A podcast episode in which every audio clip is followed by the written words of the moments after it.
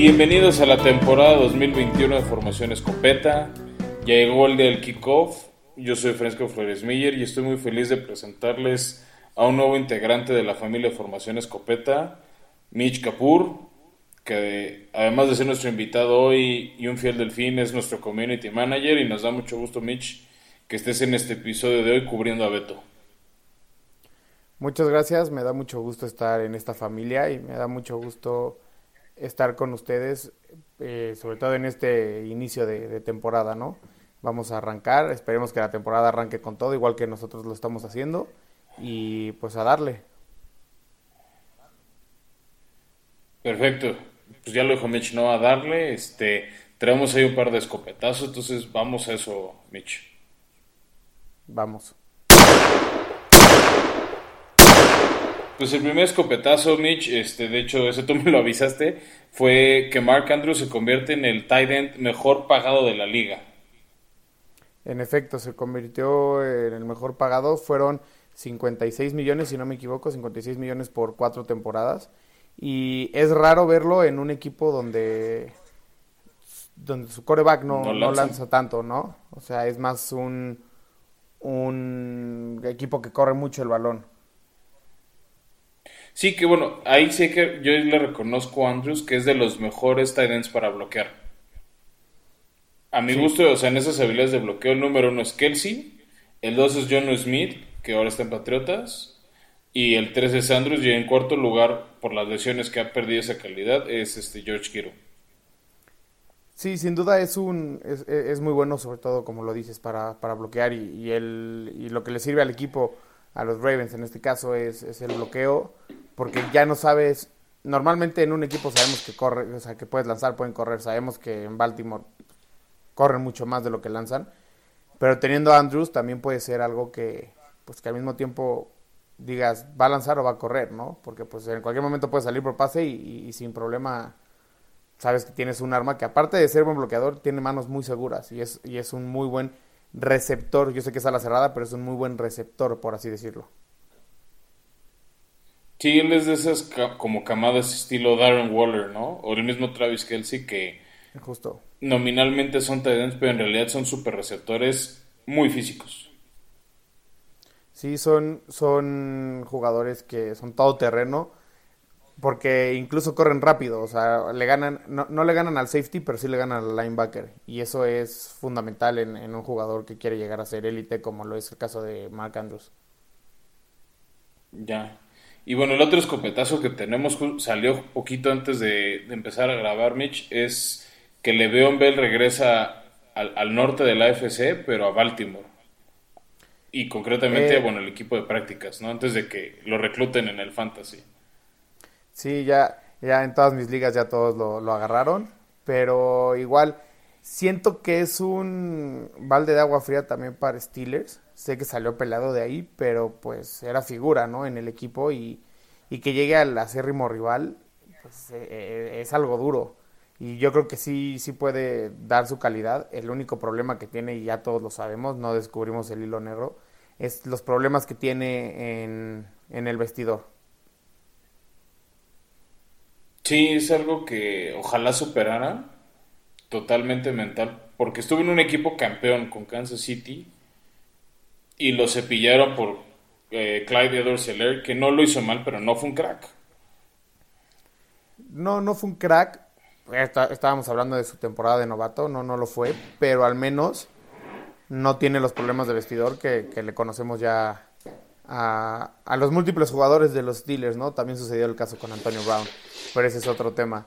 Eh, yo veo que en el caso de, Kansas, pues sí sí le vieron más futuro a, a porque la dupla era muy buena y el, los problemas que tienen es fue lo que decidió a Andy Reid y al, y al staff el cepillarlo para quedarse solo con uno. Sí, no, yo más bien yo lo, lo que le recomendaría a Le'Veon Bell es que hable con Antonio Brown a ver qué tipo de terapia hizo, qué, porque Brown pues se cuadró a la disciplina de Bruce Arians, ¿no? Bruce Arians no es un cuate muy relajado, o sea, sí, sí es como paternal, tal vez menos estricto este, que Andy Reid, Pero pues, Brown encajó muy bien en Tampa, fue, o sea, tuvo su touchdown en Super Bowl, lo renovaron para este 2021, entonces creo que le puede robar una o dos ideas de, cómo encajar mejor en los equipos. Estoy totalmente de acuerdo y, sobre todo porque ya jugaron juntos y deben de ser amigos, ¿no? Entonces debería de ahí pasarle uno que otro consejo también a su, a su amigo o si no son amigos, a su ex compañero de equipo. Sí, de acuerdo. Y bueno, ya para cerrar, Mitch, la, la sección de escopetazos, uno, pues ahorita en la, que es el kickoff, que son los famosos protocolos COVID que vamos a estar viendo. Este, pues el bicho ese sigue y sorprendentemente por un país que tiene hartas vacunas, muchos jugadores no están vacunados.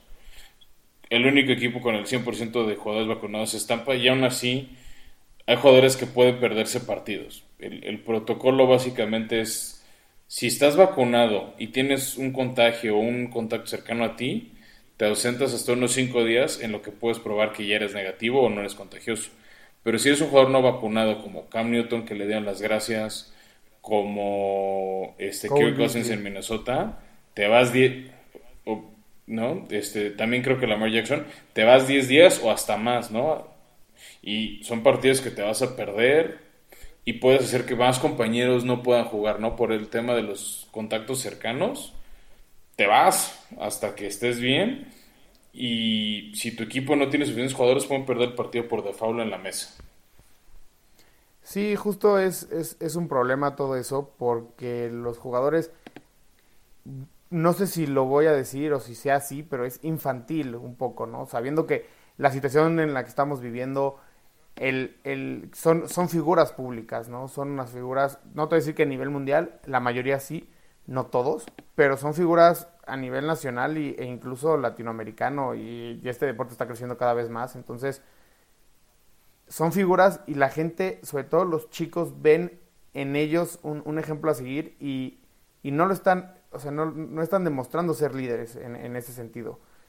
Y eso puede afectar a la larga y el no poder el no poderse vacunar, bueno, no quererse vacunar más bien, porque poder, de que pueden, pueden, pero el no quererse vacunar se me hace muy infantil porque también estás exponiendo no solo a, o sea, a ti mismo, sino también a todo tu equipo, a la organización, y no me refiero al contagio, sino me refiero a como organización, como equipo de fútbol americano que no van a poder jugar en dado caso de que haya bastantes contagios, porque la NFL ya mencionó, este año no se reprograma ningún partido. Si por culpa de X equipo no se puede jugar, pues entonces no se juega y pierden por default. Entonces eso también es, por eso muchos equipos cortaron a jugadores que no se quisieron vacunar. Sí, que para meterse o ahorrarse broncas de ley del trabajo, dijeron que no, que eso no fue factor, pero por ejemplo Jacksonville sacó su carta este, de que no es cierto, pero pues, el, el, peso, el rumor es que sí, entre ellos, por ejemplo, Cam Newton, ¿no? Y que nadie hasta ahorita ha tomado. Y, yo sí creo que eso, o sea, que varios equipos van a tomar sus precauciones o buscaron en ciertas posiciones donde tienen un jugador sensible, este, tener un reemplazo competente. Y yo hablo, por ejemplo, de Titanes, que el año pasado tuvo que reprogramar dos partidos, uno Bills, otro Steelers, por el tema COVID. Steelers luego también sufrió con Baltimore, que tuvo que reprogramar uno o dos partidos. Y siguen teniendo jugadores como Tan, bueno, no Tannehill ya se vacunó, pero le dio COVID este, pero jugadores como Lamar que no se quieren vacunar y son los que se expondrían a estar 10 días fuera. Entonces, si dan el positivo un sábado, se van dos semanas. Exacto.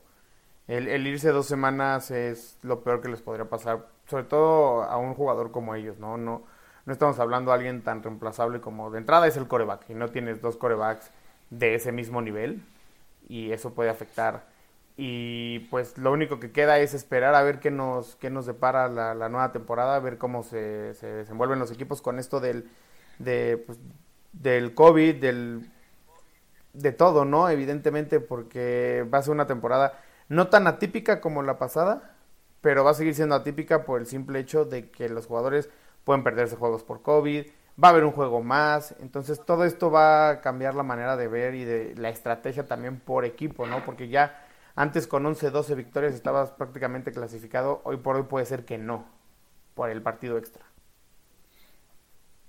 Sí, exacto, eso va a estar interesante y pues ya que, ya que lo tocaste, Mitch, pues vamos a, a nuestra sección de cobertura. De hecho, Beto, que justo no de esas víctimas de, los bichos y la enfermedad no nos pudo acompañar, no lo cepillamos de, al podcast, hay que aclararlo.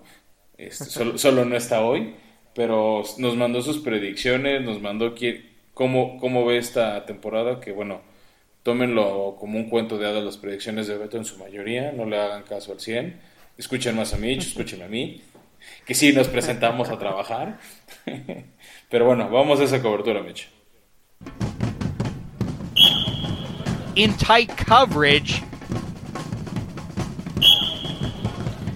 Y bueno, llegamos, este, lo dijimos, ¿no? A la, cobertura. Este, pues, pues si quieres abrimos con los premios individuales, Mitch. Yo creo que esos, luego son algunos más difíciles, otros creo que yo los siento muy mediáticos. Pero bueno, si quieres abrimos levesón y este, ¿a quién ves tú de, de jugador novato defensivo del año? Y ya cerramos con equipos. Bueno, te está complicado, está peleado, pero yo sí veo a Trevor Lawrence como el ofensivo. Tiene, tiene potencial.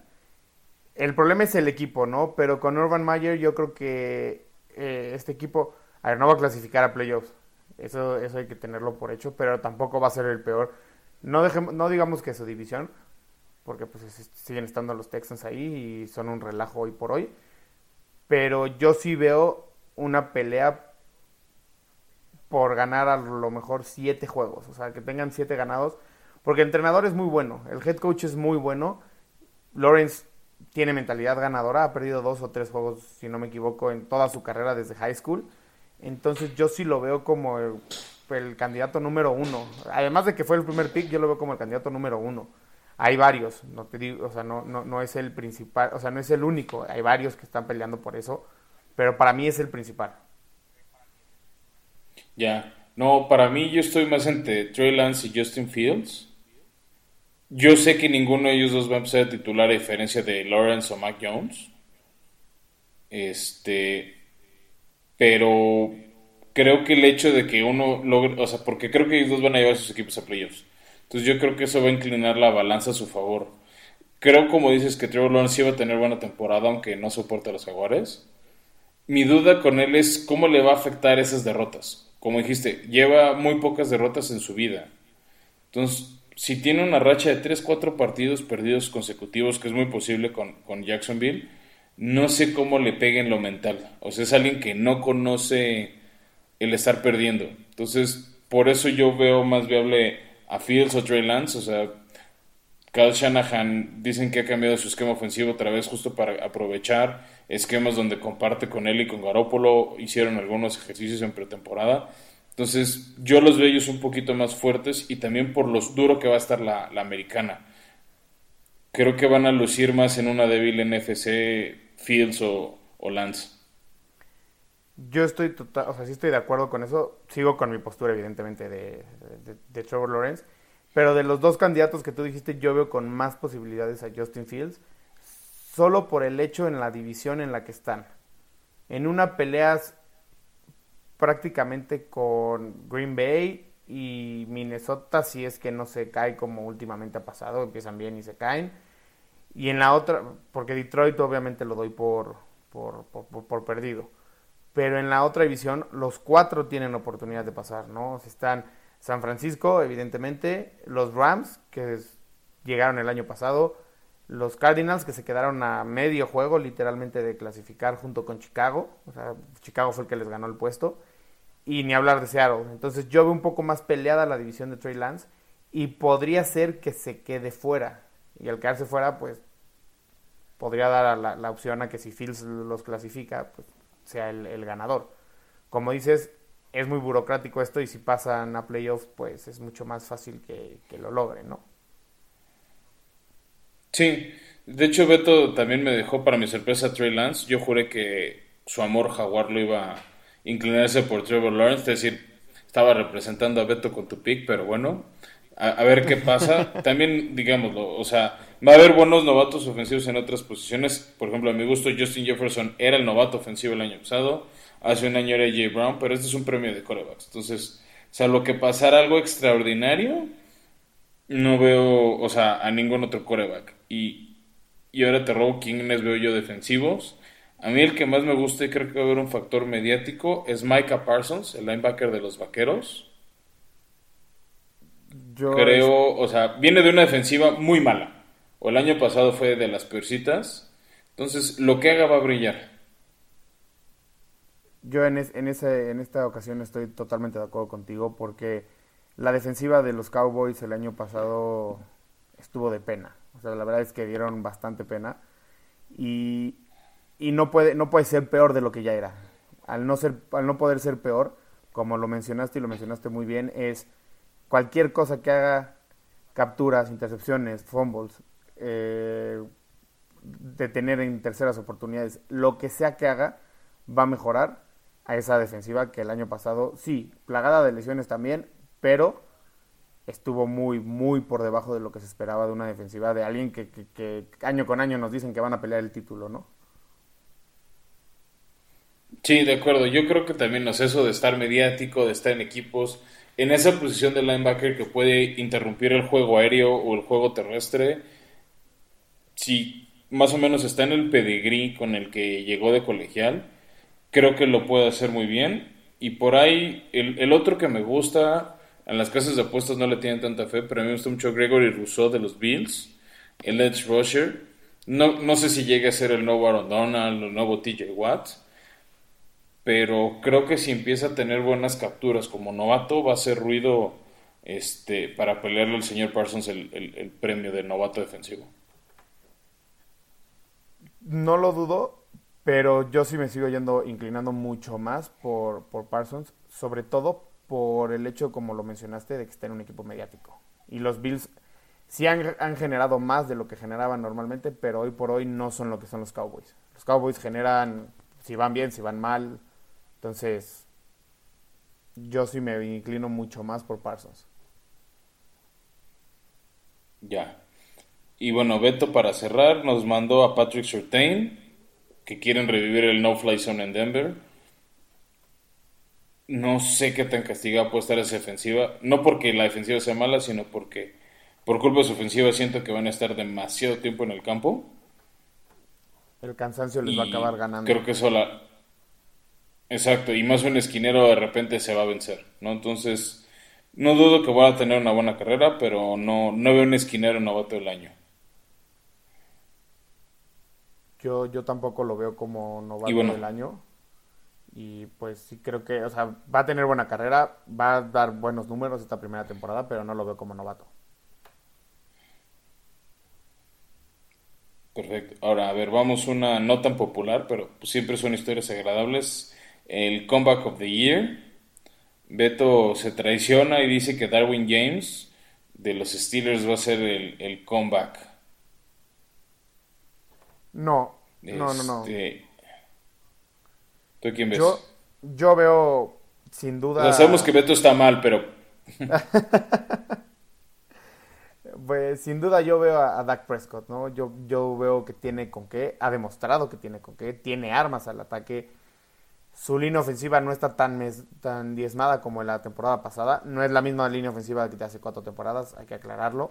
Pero no está tan diezmada como hace la temporada pasada. Y entonces yo lo veo a él sobre cualquier otro como el Comeback of the Year porque pues tiene calidad, tiene equipo y yo sí veo a Dallas peleando por playoffs. No te digo peleando por el título, peleando por playoffs. Peleando para poder llegar para ellos al tan ansiado Championship Game. Sí, yo estoy entre él y también el otro que me gusta es Christian McCaffrey. Creo que es de esos cuates también que hacen ruido, que caen bien en la liga. Es esa normalidad de, de un corredor caucásico, que además aporta mucho en el juego aéreo. Se notó cañón su ausencia en Carolina el año pasado. Entonces, este, yo creo que está entre ellos dos. Inclino la balanza por Dak Prescott simplemente por el tema mediático de que es el jugador de Dallas y el contrato putrimillonario y estúpido que le dieron. Entonces, también luego entra el factor marketing en estos premios. Yo sí, por lo mediático, como lo dices, yo veo a Dak. Y, y también porque McCaffrey sí, sí es, sí es alguien muy, muy importante. Todos los amantes al fantasy lo sabemos. El año pasado quien lo tenía se lamentó desde la semana 3. Que perderlo toda la temporada a tu primer pick es, es durísimo. Pero yo sí veo más a Dak, sobre todo por el tema de que yo no veo a Carolina peleando ni siquiera por playoffs. Y volvemos al mismo tema de que mencionaste anteriormente, el, el hecho de la inmediatez y de y de llevar a playoffs a tu equipo es, es fundamental para, para los de la NFL decidir.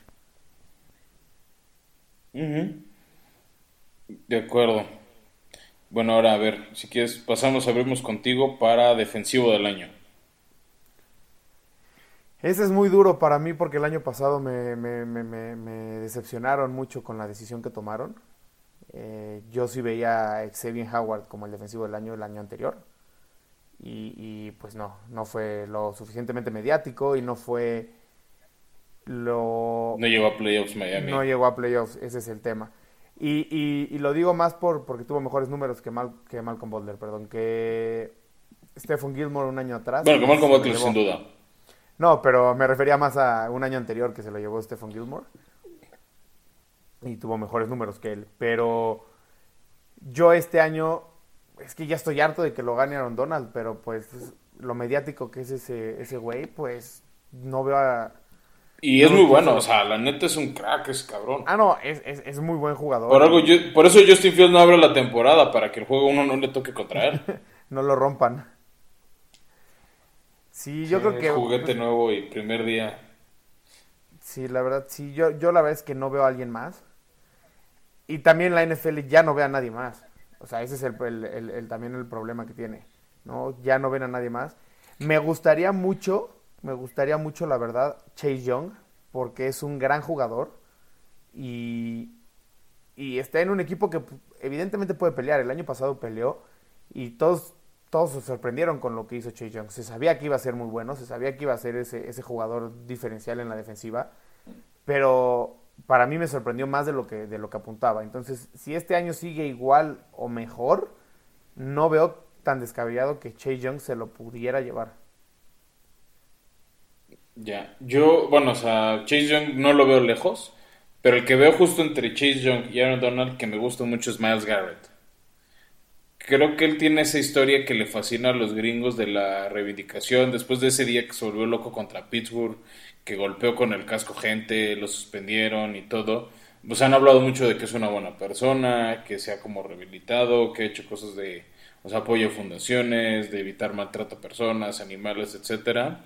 Está en una defensiva muy buena, que puede dar mucho. Entonces, este, yo creo que si la defensiva de Cleveland está igual o mejor que el año pasado, van a caer en playoffs y en una de esas nada más por decir, "Bueno, ya chale con Aaron Donald, alguien nuevo, robe votos este Miles Garrett. Sí, sí puede ser. También volvemos a lo mismo, todos son a las defensivas. Es pues como el coreback de la, del, del ofensivo del año, es el ala defensiva, ¿no? Prácticamente. Pero pues yo sigo viendo a Aaron Donald como el, como el mayor. Sí, es como la, la- es la apuesta tan segura que eso fue lo que mandó Beto. Y el año pasado el necio de TJ Watt, pero bueno. Que yo creo que no va a brillar como el año pasado. Y más si no empieza a jugar por pelear su contrato. Sí. Problemas de, de, jugadores de NFL. Hay que pelearse. Sí. Luego, ahora, este es un premio que mucha gente vota que no debería existir. Suena muchas veces como el premio de consolación, que es el jugador ofensivo del año, que normalmente es como el otro quarterback que no ganó el MVP, y salvo que tengas una temporada récord como hace un año Derrick Henry corriendo 2.000 yardas, poco atrás Michael Thomas rompiendo el récord de recepciones para un, un wide receiver, se vuelve el, el premio al, al que no fue el. MVP, y el MVP siempre es un quarterback. Sí, entonces si quieres, Mitch, dime tu MVP y tu segundo lugar. Que Pues sería yo- lo- el jugador ofensivo del año. Yo me voy más porque el MVP este año, si demuestra y mantiene la calidad que se le vio el año pasado, puede ser Josh Allen. Porque tiene con qué, tiene equipo, tiene ofensiva, tiene defensiva. Es un equipo completo y demostró el año pasado que está para pelear y pelear cosas grandes. Yo veo a Josh Allen como primer lugar y pues no podemos dejar fuera nunca a Mahomes. O sea, esas son mis dos opciones. Primer lugar, Josh Allen. Y segundo lugar, pues Mahomes, porque no veo a alguien más. Aaron Rodgers a lo mejor, pero yo me iría más por Mahomes como ofensivo del año por lo mismo. Yo Aaron Rodgers no creo, simplemente porque lo que gané el año pasado. O sea, tendría que tener una temporada monstruosa. O sea, más monstruosa que el 2020 para que lo contemplen siquiera ofensivo del año. O sea, si me dices me fascinaría por mi equipo que Julio Jones o Tannehill estuvieran por lo menos por ofensivo del año, no creo que pase. A mí me gusta Josh, yo estoy entre Josh Allen y Tom Brady para el ofensivo del año. Ok. O sea, creo que Tom Brady entre lo mediático, que ahora les está cayendo bien a todos porque ya no está en el imperio malvado, este, podría juntar los adeptos a sus 44 años. O sea, a ver, si lo hace bien a sus 44 años, sí está cañón, o sea, debería ganar el MVP. Pero yo creo que el MVP va a estar entre Mahomes o este y chance Russell Wilson. No, mi tema con Russell Wilson es que creo que no va a llegar ni siquiera a playoffs y eso lo va a tirar. Yo ahí tengo un sentimiento con Russell Wilson muy, muy, muy feo por la intercepción que, que lanzó en ese Super Bowl y nunca lo va a considerar para MVP. Tú- Entonces tú no lo dejas cocinar. No, sin duda, porque si quede, o sea, para mí sería como el quinto, sexto candidato para el ofensivo del año, ni siquiera para MVP. A ver si me calla la boca, esperemos, porque siempre es nombrado, nombrado, nombrado, y a la mera hora nunca, nunca ni siquiera aparece. Que también es un poco castigado, pero pues nunca aparece ahí. Sí, se hace un poco de castigo porque desde que se fue Legion of Boom, el que ha cargado con Seahawks es el solito y un poquito DK, DK Metcalf, pero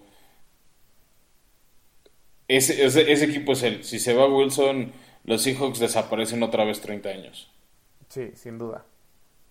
Tendrán que agarrar un coreback Y de bueno, y de ahora sí que ya hemos visto, ¿no? Cómo hay equipos que, como Jets que pasan años y años y no encuentran ni la mitad de bueno que es él. No, deja tú los Jets, no, no te vayas tan lejos con mis Dolphins. Llevamos desde Marino sin tener un, un- uno decente. Tuvieron a Fitzmagic. Bueno, pero, pero tampoco fue la gran cosa. Eh, se quedó un pelímetro de, de playoffs. Junto con Tua, la dupla, la dupla de corebacks ahí. Sí, y mira, bueno, ya para cerrar estas categorías, Beto sigue obcecado en su amor a Kyler Murray como ofensivo del año. No creo que Kyler Murray gane ofensivo del año. O sea, es un cuate que alzas la mano como arriba del- de la cabeza y ya le tapaste el pase. Totalmente. Entonces creo que, o sea, ese tipo de argumentos van a tumbar al señor Kyler Murray y tendría que correr como 1500 yardas y lanzar 3000 yardas como para apacar cuando Lamar Jackson ganó el MVP hace un par de años. Y bueno, también Beto se va de MVP a Patrick Mahomes, creo que pues sí es como la voz casi unánime, ¿no? O sea, salvo que tenga una temporada muy mala o alguien nos sorprenda, este, difícilmente alguien va a tumbar a, a Mahomes. Totalmente. Y ya por último, Beto nos, nos manda su pick de coach del año a Brandon Stanley con los LA Chargers, que los resucita. Me gusta su pick, la verdad, me- este Chargers para mí va a ser esos, eh, va a ser uno de esos caballos negros de la temporada que llega a playoffs. Entonces, si tiene un buen manejo de tiempo y, y revierte un poco y nos enseña esa defensiva que tuvo con los Rams, creo que va a presentar argumentos para, para ser el coach de, este, del año. En la categoría del coach del año a mí se me hace un premio un poco raro porque realmente no se lo dan al, no te voy a decir que al coach, pero nunca están en la, en la disputa los, los, los, los grandes, ¿no? O sea, me refiero a Bill Belichick casi nunca está ahí en la discusión. Eh, Bruce Arians no estuvo en la discusión el año pasado. Son más, más, ese premio es más para los coaches como coach que hace que un equipo tenga un comeback de, de lo sucedido el año anterior a este. Eso es para mí lo que sucede con el coach del año. Y, y si no fuera así, yo sí veo, si, si Miami llega a acceder a playoffs y ganar el, el, juego de comodín, para mí no hay nadie más que Brian Flores. ¿no? Y Brian Flores es de la misma escuela de Belichick y sabe manejar bien a su defensiva. El año pasado estuvo ahí peleando, pero volvemos a lo mismo, no se metió a playoffs.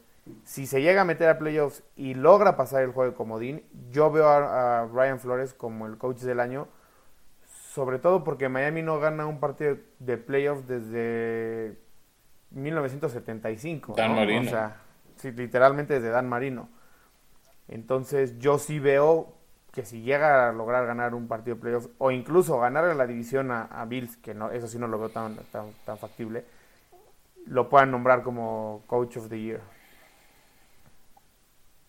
Me gusta tu pick. A mí el año pasado Flores era mi, mi gallo no me desagradaba Stefanski y creo que justo lo que hizo Stefanski el año pasado fue por, que es lo que no pudo hacer Flores fue la diferencia, ¿no? Stefanski sí llevó a su equipo a playoffs, ganó el comodín, le dio una paliza hermosa a Pittsburgh.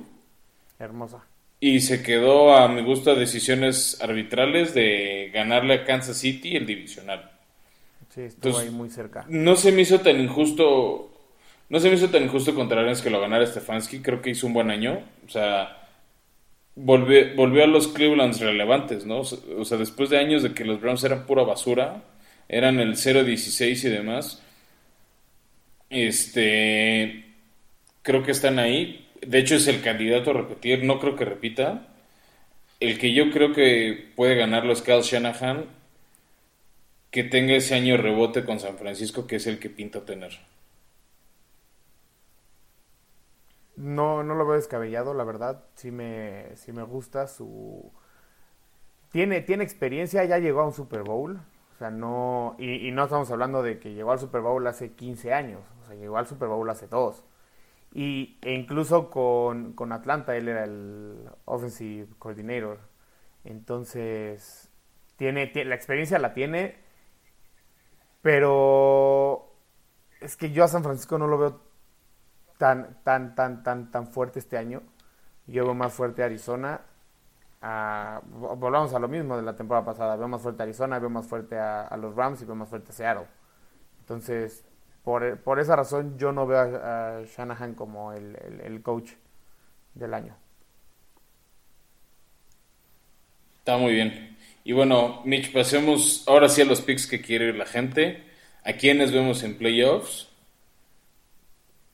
Este, también Beto nos hizo favor de dejar notas de producción a quienes ve. Están algunas mal, algunas bien.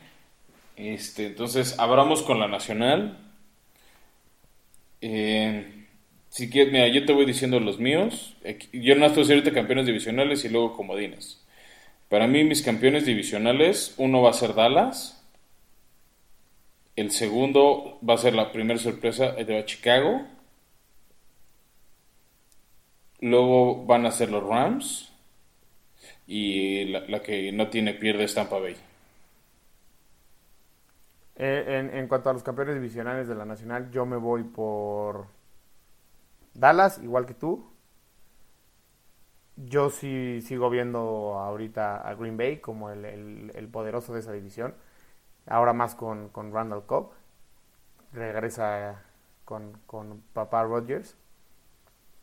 Eh, también veo a Tampa, ¿no? Tampa sin duda, no, no veo quién le pueda pelear. Y por el otro lado, yo difiero con con la división... ¿Con el oeste? Ajá, con el oeste. Yo veo, probablemente esté hablando un poco mi corazón y el amor a Laurie Fitzgerald que le tengo, pero yo veo a Arizona, yo sé que ya no está Fitzgerald, pero veo a Arizona como como posible ganador de esa división. Ya, yo Arizona no sé, estoy conflictuado si siquiera los veo en playoffs o no. Beto nos dice que Tampa, que bueno, ahí sí como que fue la universal. Él también está contigo en Packers. Tío, para mí Chicago es la sorpresa. O sea, Sí, claro. no, esa defensiva y Justin Fields creo que va a ser ese factor X diferente. Él no entiendo por qué, pero ve a los Giants y a Seahawks. Que por ejemplo, ahí si quieres como ese bold prediction, para mí Seattle no va a llegar a playoffs. No, yo sí, yo, yo creo que sí. Sea, yo creo que, que sí. Incluso yo podría decirte que de esa división salen dos comodines, ¿no? Yo creo que sería Seattle, o sea, de esa división van a pasar Arizona, Seattle y Rams. Yo la verdad no veo a a San Francisco peleando, pero pues, a ver que ojalá Ojalá tenga razón y Arizona sea el campeón divisional. Yo esos tres, la verdad, sí los veo como, como posibles comodines. Bueno, ellos dos, o sea, los otros dos que no sea el campeón de esa división, los veo como posible, posibles comodines. Ok. ¿Y, y quién sería tu tercer comodín, no? Ahora que ya son siete equipos. Yo veo como tercer comodín, y aquí es donde entra la sorpresa, mi sorpresa. Ajá. Yo veo a Atlanta, a los Falcons como comodín. Wow, ese sí es sorpresota. Yo lo veo. Si Matt Ryan regresa un poco al, a lo que era antes, no te estoy diciendo que a la temporada que llegaron al Super Bowl, ni mucho menos, pero un poco, un poquito, que recupere un poco su nivel. Con Kyle Pitts, yo sé que perdieron a Julio, pero con Kyle Pitts y con Calvin Ridley, sí veo muy posible una muy buena ofensiva. Y Mike Davis demostró el año pasado ser buen corredor.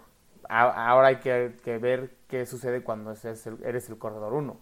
La, la- la gente cree que, que no cambia, pero claro que cambia. No ser uno toda la vida, pues te, cambia. Y, él sabía en que en cualquier momento que regresara McCaffrey iba a volver a comer banca.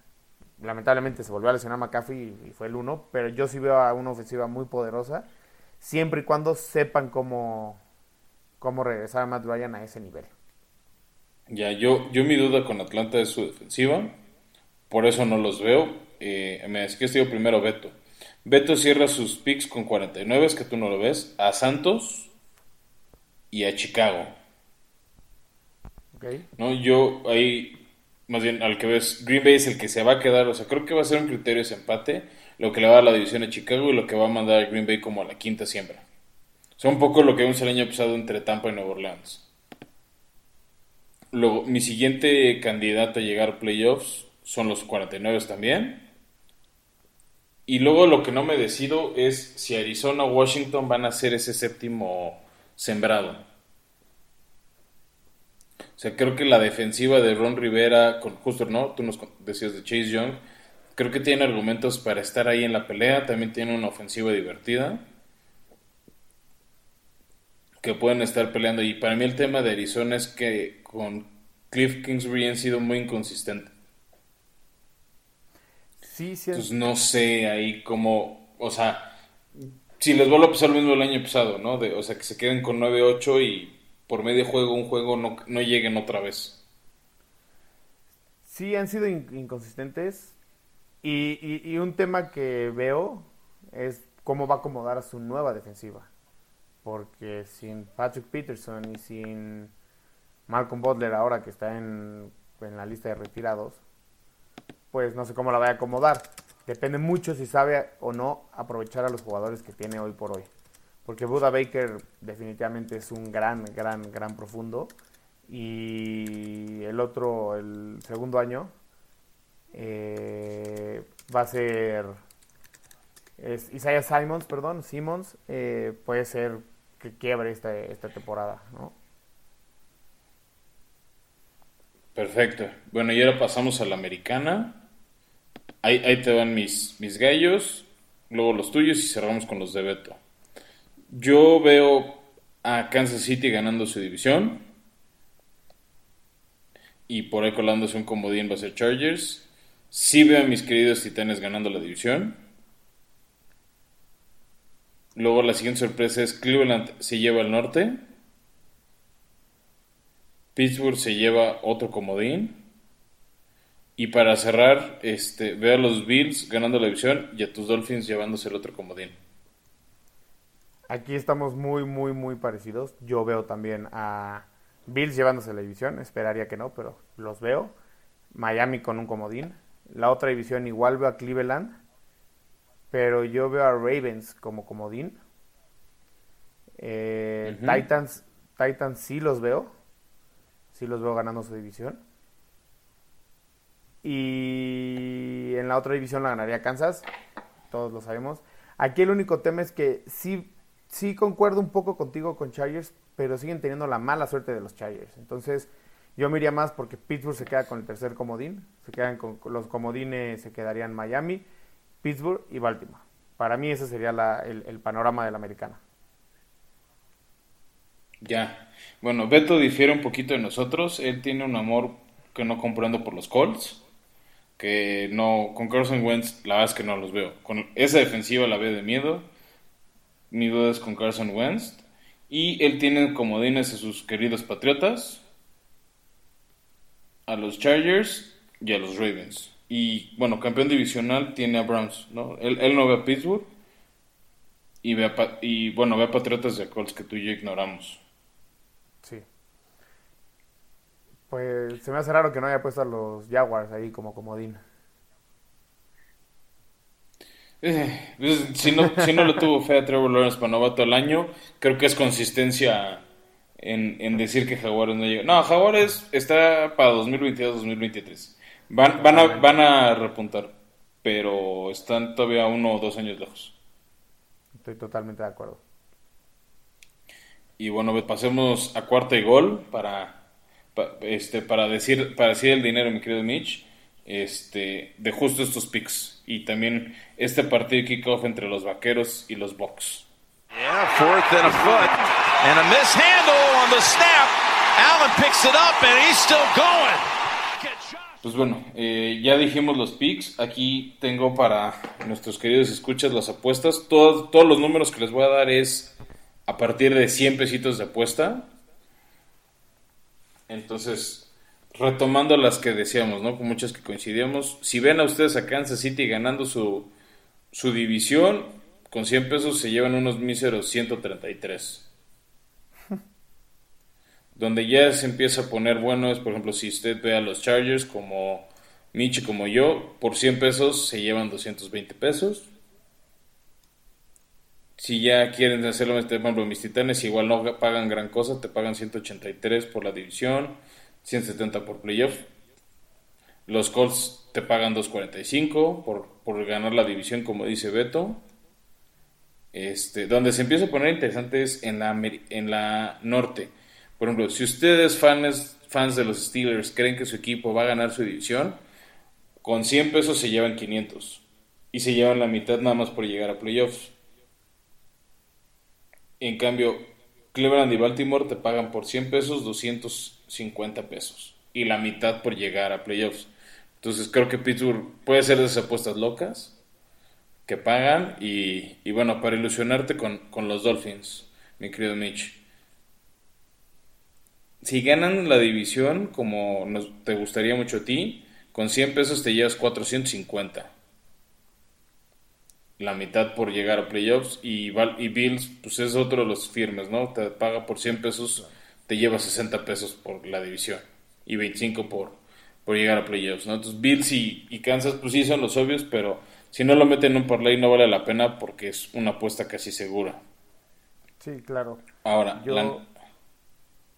Yo, yo sí. Yo, yo, la única manera en la que puedas apostar eso es meter Bills y, y Kansas ganando la división, cada quien la suya en un parlay para que te pueda. Tampoco te va a aumentar mucho, ¿no? Pero te va a aumentar algo. Sí, o, ya lo combinas con otros de tus picks, ¿no? O sea, por ahí este. Cleveland está más, o sea, paga un poquito más, un Pittsburgh que vuelve a sorprender.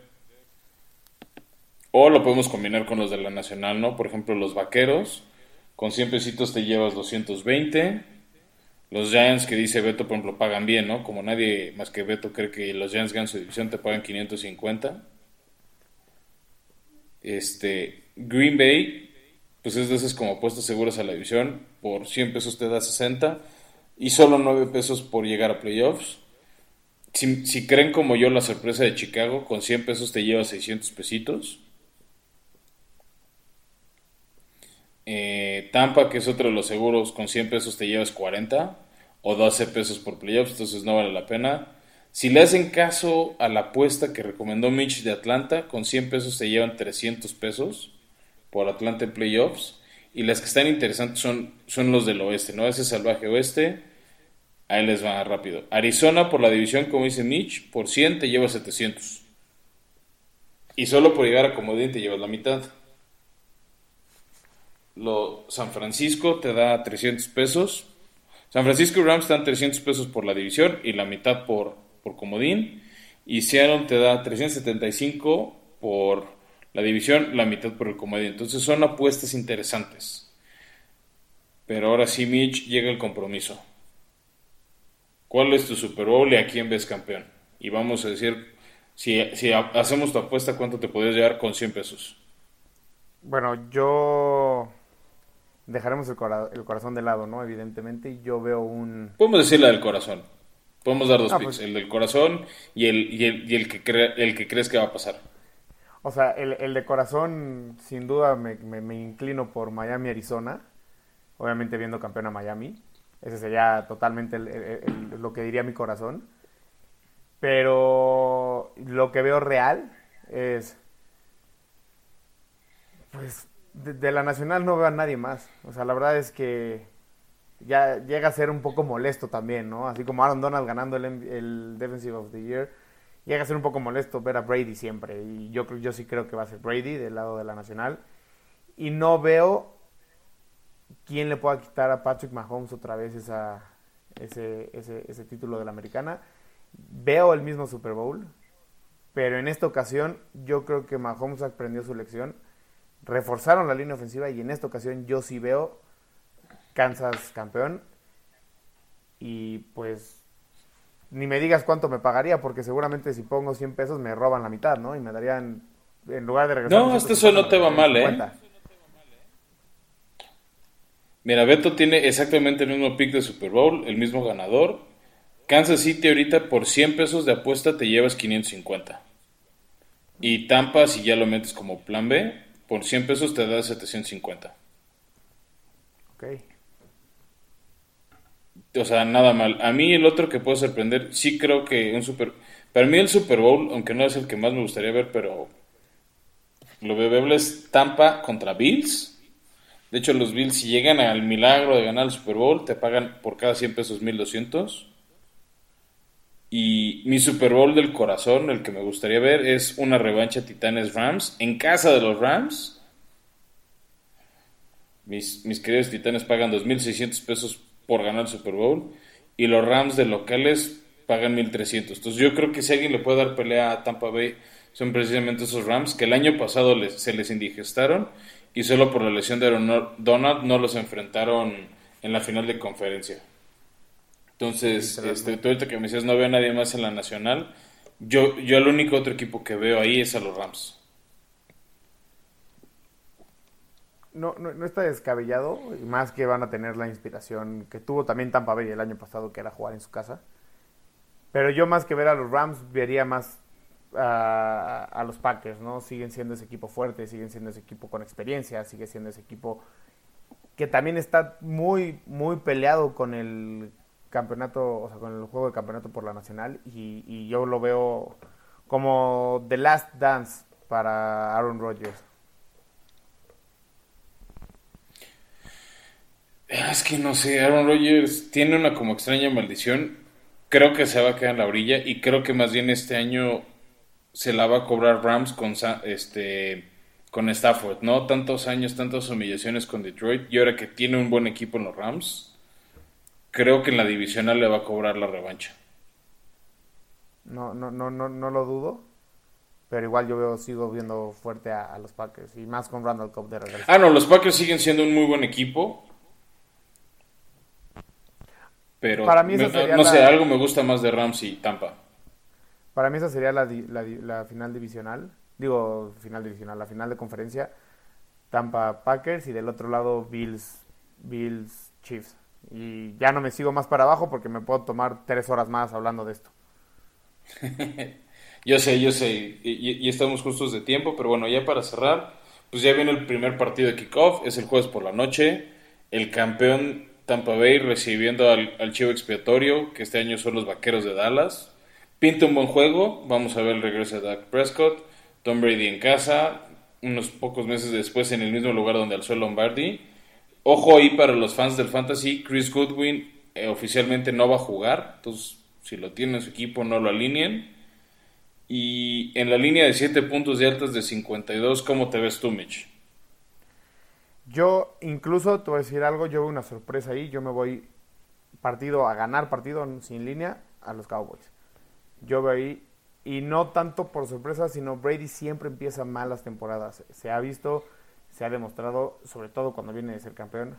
No olvidemos ese, esa humillación Contra Kansas. ante Kansas. Entonces, yo sí veo a Dallas, no, no, no creo que los humille tampoco, ¿no? Pero yo sí veo a, Dallas ganando el partido en un, en un obviamente en un partido de, de- de bastantes puntos y me iría con, con las altas. Sí, Beto también dice el over, él sí dice Tampa más 7. Yo comparto tu punto de vista de que Tom Brady no abre bien el año. Creo que el factor gente, de más el cambio de esquema, Dallas va a dar pelea y va a ganar Tampa por un gol de campo. Entonces yo voy que Dallas, o sea, Dallas por la línea de 7, el, over, el over de 52, pero sí gana Tampa el partido, ¿no? O sea, sí, para su pick'em o, o quiniela nada más de ganador, yo sí le apostaría a Tampa, pero no cubre la línea. Sí, no, yo, yo sí veo ganando. Y pues creo que sería todo.